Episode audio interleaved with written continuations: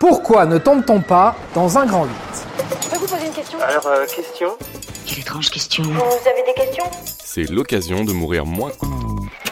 Avis aux amateurs de sensations fortes et autres curieux, vous l'avez remarqué ou vécu, on ne tombe pas d'un grand 8.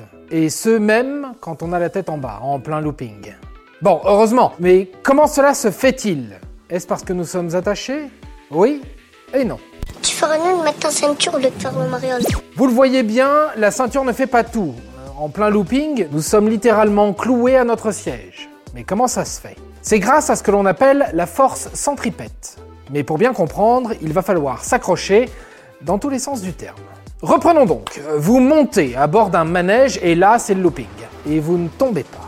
Vous restez bien calé dans votre siège. Comment se fait-il alors que la gravité, cette force qui vous attire vers le sol, soit déjouée? Pourquoi n'opère-t-elle pas? Parce que ça va vite. Imaginez un peu que le wagon freine. Vos membres vont pendre dans le vide et vous serez retenu par votre seule ceinture.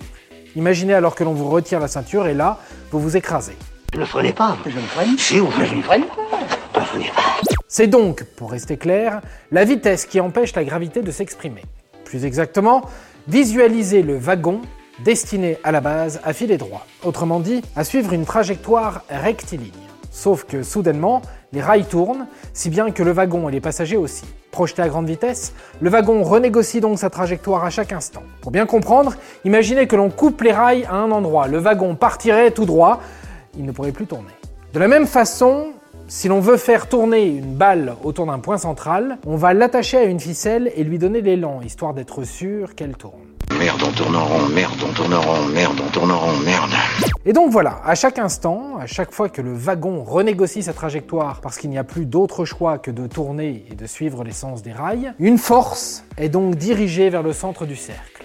C'est bien parce que les rails tournent que le wagon est constamment ramené vers le centre et ne peut pas s'envoler tout droit. C'est ça la force centripète, qui en latin signifie qui tend à se rapprocher du centre. C'est une force réelle qui permet de maintenir un objet dans un trajet circulaire.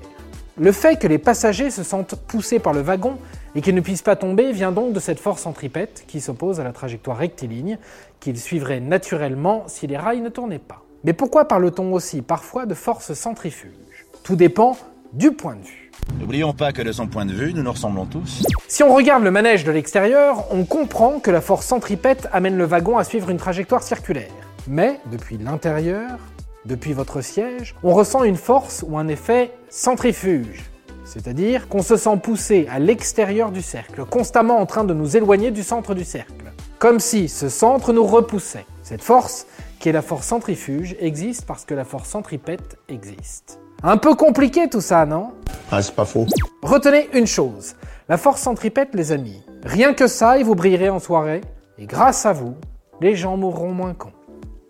Et voilà, maintenant, vous savez tout. Au revoir, messieurs, dames. C'est ça la puissance intellectuelle. Sapristi Attends, avant de partir, j'ai juste un truc à te dire. Viens découvrir notre podcast Sexo, la question Q. Deux minutes pour tout savoir sur la sexualité féminine.